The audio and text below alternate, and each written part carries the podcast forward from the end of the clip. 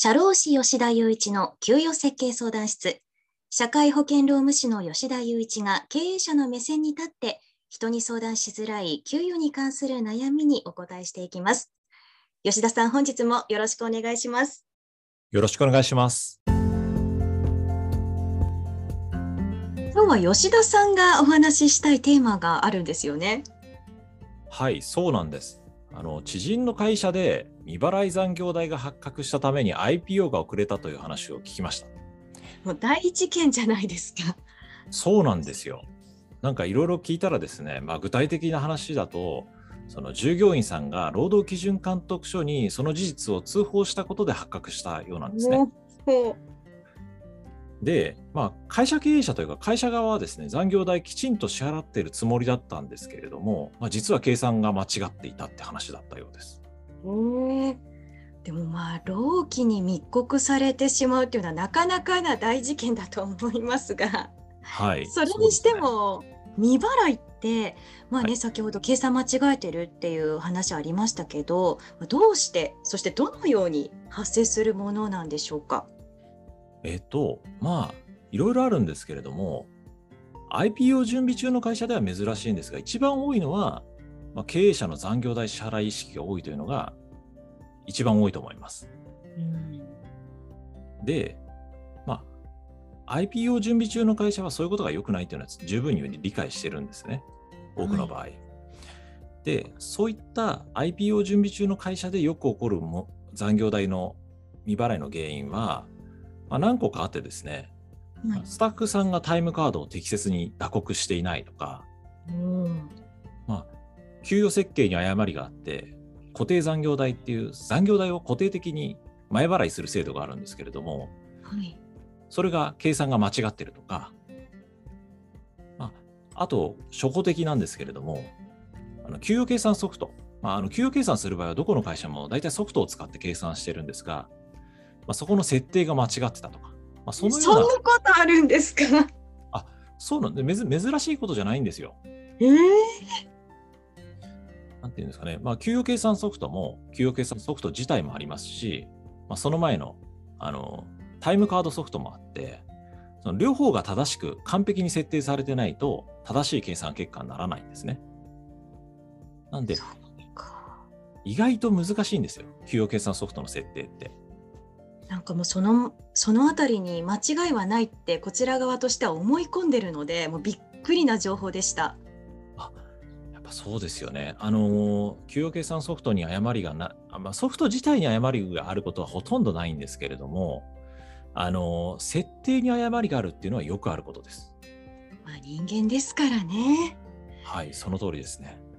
まあ、そういうことで実際に問題になったケースってあるんですか？はい、まあ、あのいろんなケースがあるんですけれども、あのまあ、労働基準監督署が令和2年に調査した件数だとですね、労働基準監督署が見つけた部分だけでも、あの年間1062の企業が未払い賃金の指導されています。えー、で、あのまあ、これは IPO 準備中の会社だけじゃなくて、すべての会社を対象としているんですが、まあ、あの IPO 準備中の会社の賃金の未払いって、単純に未払い債務があるっていうことが問題なだけじゃなくてですね、まあ、あの会社の信用にも傷がつくので、まあ、採用だったり、まあ、そういったところ、あとは上場した後の株価にも影響を及ぼすので、非常に大きな問題になるんですね。そうなんですね。まあ、そんな大問題に発生する可能性があるということで、まあ、やっぱり避けなきゃいけないと思うんですけれども、未払いを避ける方法とか対策って何かありますか？はい、まあ、ここはね、すごい難しいところなんですけれども、まあ、まずはその、そもそも残業がなぜ発生しているのかっていうのを考えた方がいいと思うんですね。確かに。というのは、あの、日本の多くの企業だと残業するのが当たり前っていうふうになってますけれども、本当は、あの、それぞれの会あの会社とそれぞれの従業員が雇用契約を結んでて、理想を言えばですよ、その契約通りに残業なしに働いてもらえれば、会社が回るような体制になってないといけないんですよ。うん、なんで、まずは、その、残業しないような体制、つまり人員の配置が適切なのかっていうのを会社の中で調べた方がいいと思います。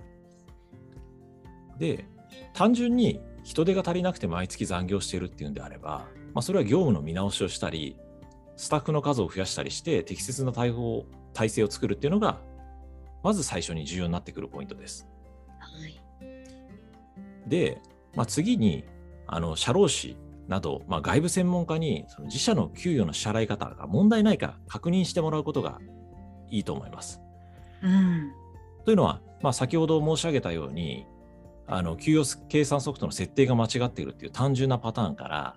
あのスタッフがタイムカードを適切に打刻してないケースもあるんですね。具体的にはですね、あの例えばスタッフさんが打刻した後に実は仕事をしているなんていうケースも珍しくないんですよ。そうなんですね。そうなんですよ。で、なんでこういうことが起こるのかっていうのは、まあ、それぞれ会社で事情はあるんですけれども、私がまあ今までお手伝いしてきた中だと、まあ、ルール、会社のルールがちゃんと伝わってないからっていうケースが多いと思います。というのは、あの残業って月間原則だと45時間までできるんですね。はい。で、平均すると、あの月間30時間まで残業できるんですよ。うんまあ、正確に言うと年間360時間まで原則残業させることができて、はいまあ、それを12で割ると30時間残業できると。で、これあくまで原則なので、場合によっては、まあ、ちゃんと会社が書類を準備しておかなきゃいけないんですけれども、45時間という数字を超えたりとか、年間360時間という数字を超えたりすることはできるんですね。あ、そうなんですね。そうなんですよ。ただ、やっぱり会社としては残業時間減らしたいし、まあ、それを、うん、あのいろんな現場のスタッフさんとかにあの周知しなきゃいけないと。はい、で、そうなるとどういう流れになるかっていうと、まあ、会社の経営者側であったり、人事部門が、例えば営業や開発っていう、そういった部署の上長だったり、そのスタッフさんに、月間残業時間は30時間までにしてくださいみたいな話をするわけですね。あで、そうすると、まあ、あの本当は原則30時間とか、まあ、平均30時間とか、原則45時間までっていうルールなんですけれども、やっぱり営業や開発の人って、その労働基準法に詳しいわけじゃないですから、この30時間とか45時間っていう数字が一人歩きしちゃって、絶対に30時間超えちゃいけないんだとか、絶対に45時間超えちゃいけないんだっていうような誤解が生まれたりします。そうすると、まあ、スタッフさんがタイムカード打刻した後に、あの、知らない間に残業してるとか、知らない間に仕事してるなんてことが起こるんですね。これが、まあ、なんでしょう。あの、何かのきっかけ？例えば誰かが労働基準監督署に連絡をしたとか、うん、まあ、あの会社の内部通報窓口に通報したっていうきっかけがあることによって発覚して、実は残業代支払えれてなかったっていうことが分かったりするんですね。そうなんですね。はい。これがまあ、あの、原因なので、あのまあ、ちゃんと上長に対して、特にその営業とか開発の部署っていうのはあまり労働基準法を理解してないことが多いですから、そういった部署の上長に対してあのちゃんと教育をするで、スタッフさんにもちゃんとルールを徹底してもらうっていうのが重要だと思います。いやすごい勉強になりました。私自身もその時間外労働残業の制限があるっていうことはもちろん知ってたんですけれども、まあ、もちろん残業はなくさなきゃいけないっていうのは前提ですが、まあ、45時間っていう設定を、まあ、申請をすれば、はい、忙しい時ってありますからね。どうしても超えてしまうっていう時は申請をすれば超えてもいいということを知らないと、やっぱりその隠してしまう。はい、でせっかくタイムカードを打ってるのにそれが全く無意味になってしまうっていう本当にね残念な結果になってしまうんだなということを改めて分かりました。そうですねであとその細かい、まあ、テクニック的な話なんですけれどもあのやっぱり人間だから給与計算してると間違ったりするんですよ。うん、で例えばあのよくよくあの、例えば半年前の賃金台帳を見たら、1時間分賃金が未払いになってたとか、そういうことがあるんですよ。で、そういった時に、まあ、6ヶ月前に遡って、あの処理を直すっていうのはすごく大変なことなんですね。で、まあ、ここはあの税理士さんだったり公認会計士さんだったり会計の専門家に必ず相談をしてほしいんですがあの過去の賃金台帳を修正したらあの会計処理のやり直しも必要になると思います。なんで、まあ、そういったあのやり直しを防ぐためにはあの一つのテクニックなんですけれども、まあ、あまり大きな時間数というか、あの、長すぎる時間数は入れない方がいいと思うんですが、まあ、例えば月間10時間分ぐらいの固定残業手当をつけておくと、まあ、小さな給与計算のミスであれば、その固定残業手当の中で、あの未払い分っていうのは吸収できますから、まあ、一つのテクニックとしてはいいと思います。ああ、そういう仕組みも今聞いてなるほどと思いました。はい。まあやっぱり未払いが発生するケースって本当にいろんなパターンがあるんだっていうことをね今日皆さんも聞いて聞いて分かったんじゃないかなと思いますのでまあやっぱりプロに相談するのが一番なんじゃないかなと思います。はい、そうですね。あの給与設計の部分からあの作り込んでおくことによって、あの全ての未払いはあの解消はできないですけれども、未払いが生じにくいような給与設計制度とか、あとはその前のタイムカードの打刻のルールとかを周知することによって、あの、未払いが発生することを防げるので、ぜひあの専門家に一度相談することをお勧めします。はい。それでは吉田さん、最後に今日のポイントを教えてください。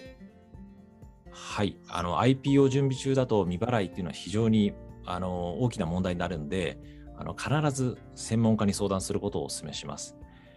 で IPO だけじゃなくて、まあ、あの会社って事業承継に向かったりとか、会社を売却する M&A に向かったりすることもあります。でその際にもあの未払いってあの焦点になったりするんですよ。なんで、あの自分の会社が大丈夫かっていうのは、あのなるべく早い段階で顧問社労士であったり、そういった専門家に相談することをお勧めします。